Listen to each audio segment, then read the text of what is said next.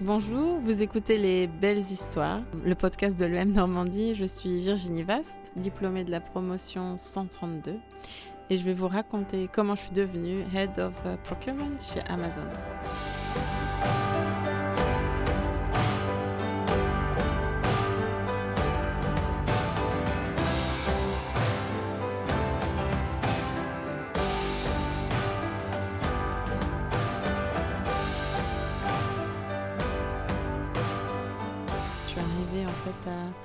l'EM Normandie, qui à l'époque était l'ESC Le Havre, euh, des États-Unis, où j'ai fait un bachelor en système d'information.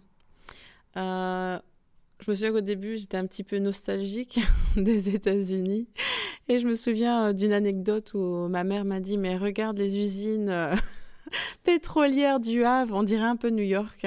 C'était une de, entre guillemets, de me soutenir le moral de revenir en France le visa est arrivé à expiration. Et donc, il y avait deux options. Soit, en fait, euh, il fallait renouveler un visa pour pouvoir faire un billet à Chicago, ou alors va faire une école, et revenir en, en, en, Europe, entre guillemets.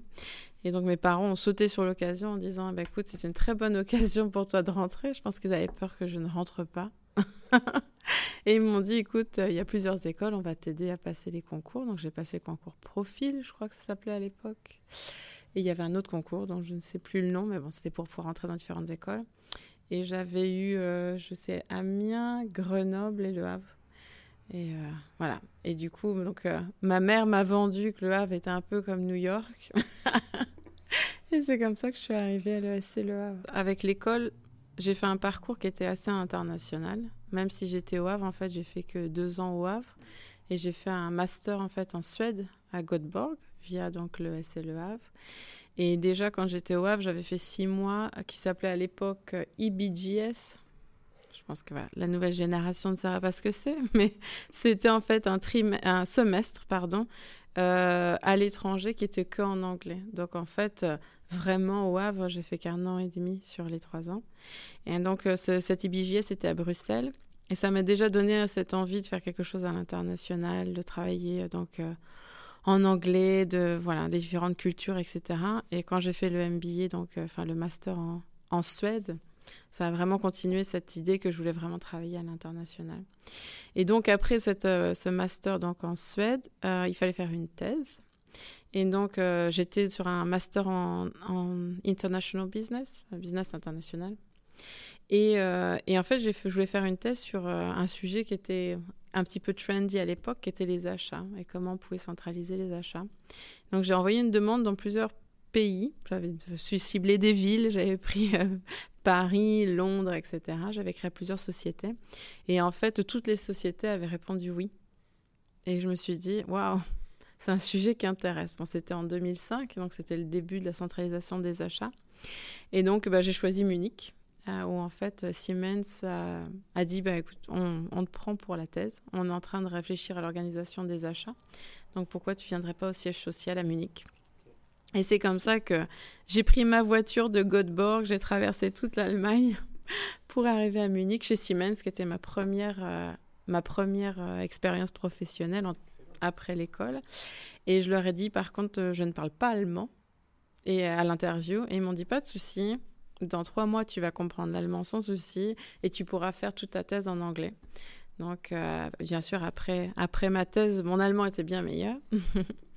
et donc, après la thèse, Siemens m'a dit on peut t'offrir un rôle. Et si tu veux, tu peux gérer les achats, enfin avoir un rôle achat sur la partie Europe euh, basé à Paris. Donc moi j'ai dit ah super, de Munich je vais aller à Paris, sauf que je suis arrivée à Saint-Denis. Donc pour les gens qui sont français vont savoir que Paris et Saint-Denis c'est un petit peu différent. Donc j'ai fait Munich-Saint-Denis. Euh, je suis restée donc trois ans euh, à Siemens, à Saint-Denis, où on gérait les achats au niveau Europe. Euh, super société, vraiment super. j'ai adoré travailler chez Siemens, très structuré, donc une très bonne école quand on sort de quand on sort de, de l'école, de l'ESC. Et beaucoup de process, enfin, tout était déjà très carré, donc j'ai énormément appris. Et même encore maintenant, 12 ans ou 13 ans après avoir commencé ma carrière, il y a encore des choses que je me souviens de Siemens. Les process sont importants, enfin des choses toujours répétées avant les présentations. Enfin, c'est des choses toutes bêtes, mais c'était vraiment des choses qui me sont restées.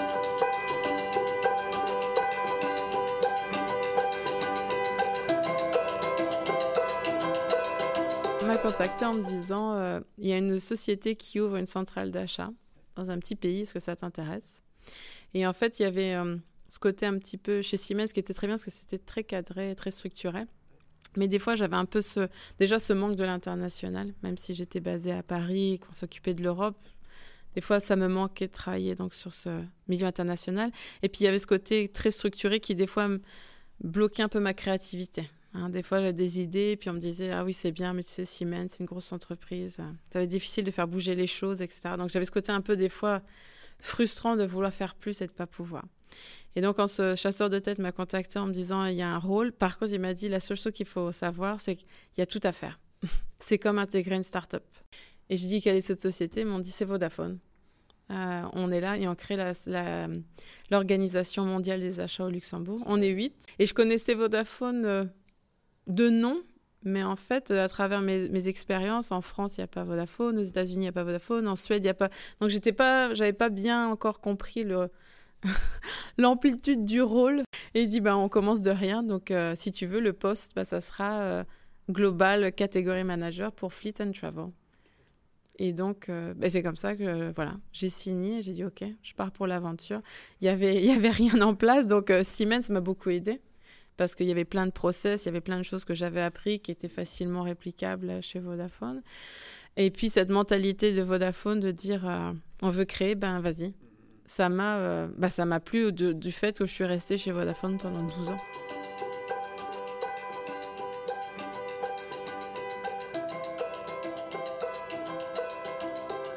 Luxembourg, de l'autre côté de la rue, donc j'ai pas eu à aller loin, il y avait Amazon. Donc voilà, donc Amazon m'avait déjà contacté auparavant pour savoir si j'étais intéressée, puis en fait, euh, j'avais jamais eu vraiment le besoin de partir parce que Vodafone me, voilà, me plaisait, on faisait plein de choses intéressantes. Et puis je me suis dit, si je change pas à un moment donné, je changerai jamais, je resterai toujours chez Vodafone. Donc soit c'était un, j'avais peut-être besoin d'un nouveau challenge, quelque chose de nouveau. Et, et là, chez Amazon, c'est voilà, c'est innovation plus, plus, plus. Déjà, quand en tant que client, j'ai envie de dire, quand on commande, enfin, personnellement, quand je commande la veille et que le lendemain, je l'ai à ma porte, j'ai quand même ce petit côté, des fois, un peu waouh en me disant, comment c'est possible hein? Voilà, donc il y a quand même encore des moments où je me dis, c'est quand même incroyable.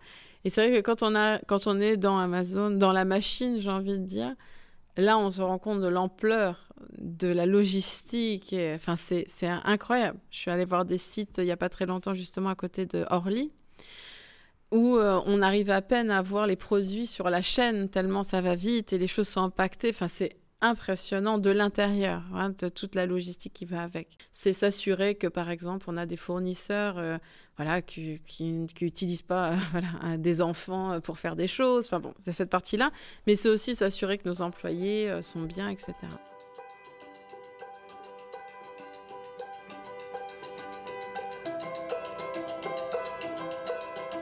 Mes amis les plus proches sont des gens de, de l'ESC, sans doute. même le, Là, je suis là en Normandie de passage. Je me suis arrêtée voir euh, une amie qui était l'ESC, euh, qui a eu un bébé récemment. Tout à fait. déjà à 100%. Ça a créé des liens pour la vie, c'est sûr. Et puis quand on était, euh, enfin quand j'étais à l'ESC avec un groupe d'amis, on avait créé une organisation qui supportait entre guillemets les femmes, les, les programmes, les programmes et les projets qu'on faisait pour supporter les, les, femmes et les filles de l'école, quoi. Et ça s'appelait les Pink Ladies. c'est un petit peu euh, ça revenait un peu de Grease enfin bon etc c'était un peu ludique on s'est dit ah bah tiens on a un groupe de copines et puis donc voilà. On faisait des événements soirées on faisait des choses etc on était connus comme les Pink Ladies. Euh, et c'est vrai que des fois on en rigole encore parce que voilà c'est quelque chose qui nous a unis à l'époque euh, sur quelque chose de ludique et puis qui en fait qui nous a liés pour la vie j'ai envie de dire parce qu'en fait on est toujours amis tous ensemble. On a un groupe WhatsApp qui s'appelle les Pink Ladies et on est tous ensemble, etc. Donc c'est c'est quelque chose qui reste euh, qui restera à vie, c'est. Des écoles que j'ai fait, c'est certainement celle qui a le plus marqué. Euh, quand j'étais aux États-Unis, oui, forcément, j'ai toujours des amis. Mais je pense que, et en Suède, pareil, j'ai gardé des très bons contacts en Suède, parce que c'était un peu le même principe. Mais je pense que l'ESC est vraiment un, plus une famille, j'ai envie de dire. Je pense que c'est vraiment ça qui me reste en fait, de se dire, euh, allez, on se met ensemble, les projets qu'on a faits, les... on se met ensemble, on crée une vision, on y va tous ensemble jusqu'à le présenter ensemble, à faire une soutenance ensemble pour que ça soit un succès, on célèbre ensemble, etc. Ça paraît peut-être anodin quand on est dans l'école, parce qu'on se dit, ah oui, c'est un nouveau projet, allez, on le fait ensemble, etc. Et on s'aperçoit, en fait, quand on est dans l'entreprise, combien c'est important. Combien c'est important de, travailler ensemble, d'être collaboratif, d'avoir une même vision, de croire ensemble à la même chose, de communiquer, de célébrer ensemble. C'est des étapes, euh, j'aimerais dire, on pourrait presque écrire une ligne d'étapes de choses comme ça qui font que quelque chose devient un succès. Il faut suivre un petit peu cette petite voix qu'on a au fond de nous. De, qui nous... en fait, je pense qu'on sait déjà, chacun nous, un peu ce qu'on veut devenir. c'est peut-être pas toujours très bien défini, mais il y a toujours quelque chose qui nous drive où on se dit tiens, c'est vrai que j'aimerais vraiment bien faire ça. Ou... Et en fait, vous allez, enfin, on va rencontrer des gens le long de, sa carrière, euh, que ce soit en société ou en start-up, peu importe.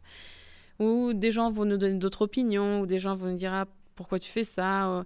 Et c'est vrai que des fois, quand on est quand on commence sa carrière, on a tendance peut-être à écouter plus Certainement parce qu'on est plus jeune et on se dit, ah, bah, si quelqu'un qui a déjà 30 ans ou 40 ans d'entreprise nous dit ça, certainement qu'ils ont des bonnes raisons. Et, des fois, on peut peut-être suppresser un peu cette voix interne qui nous dit, non, vraiment, c'est ça que tu veux faire.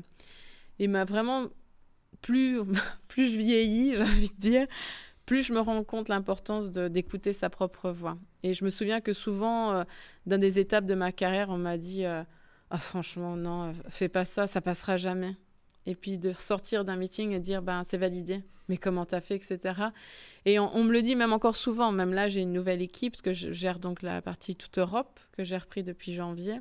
Et c'est vrai que des fois les gens de mon équipe me disent non mais ça c'est impossible Virginie. Ça fait dix ans et ça n'a jamais été fait. J'ai dit on essaye. Il, faut essayer. Si on sait qu'on est convaincu si on sait que c'est vraiment ça qu'il il faut essayer. On réessaye on pousse. Si vraiment on n'y arrive pas voilà on trouvera d'autres solutions. Je pense qu'aujourd'hui, il faut dire euh, ça, c'est pas acceptable. voilà. Euh, si vous avez la parole et que vous parlez, ben, il faut vous laisser la parole si vous parlez, etc. Enfin, il y a des choses comme ça. Je pense qu'il faut être plus plus ferme sur des choses qu'on accepte et qu'on n'accepte pas. Je ne sais pas si ça vient avec la maturité, mais en tous les cas, sur la partie innovation, il faut donner vos idées. Moi, des fois, j'ai des, internes qui arrivent dans mon équipe, qui ont voilà, 10 ou 15 ans de moins que moi. Et des fois, je leur dis, je leur dis, dites-moi, Qu'est-ce qu'il faut que je change? Dites-moi ce qu'on fait qui vous paraît complètement absurde. Si vous pouviez penser au futur, vous feriez quoi?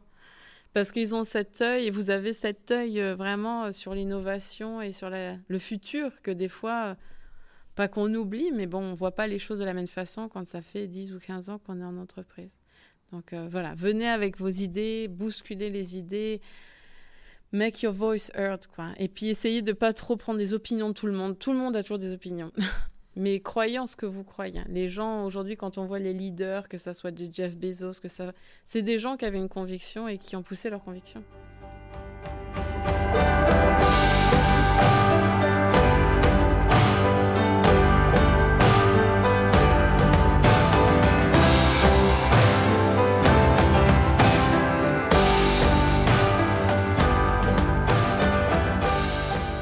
Merci d'avoir écouté mon parcours. J'espère qu'il vous aura inspiré et à bientôt.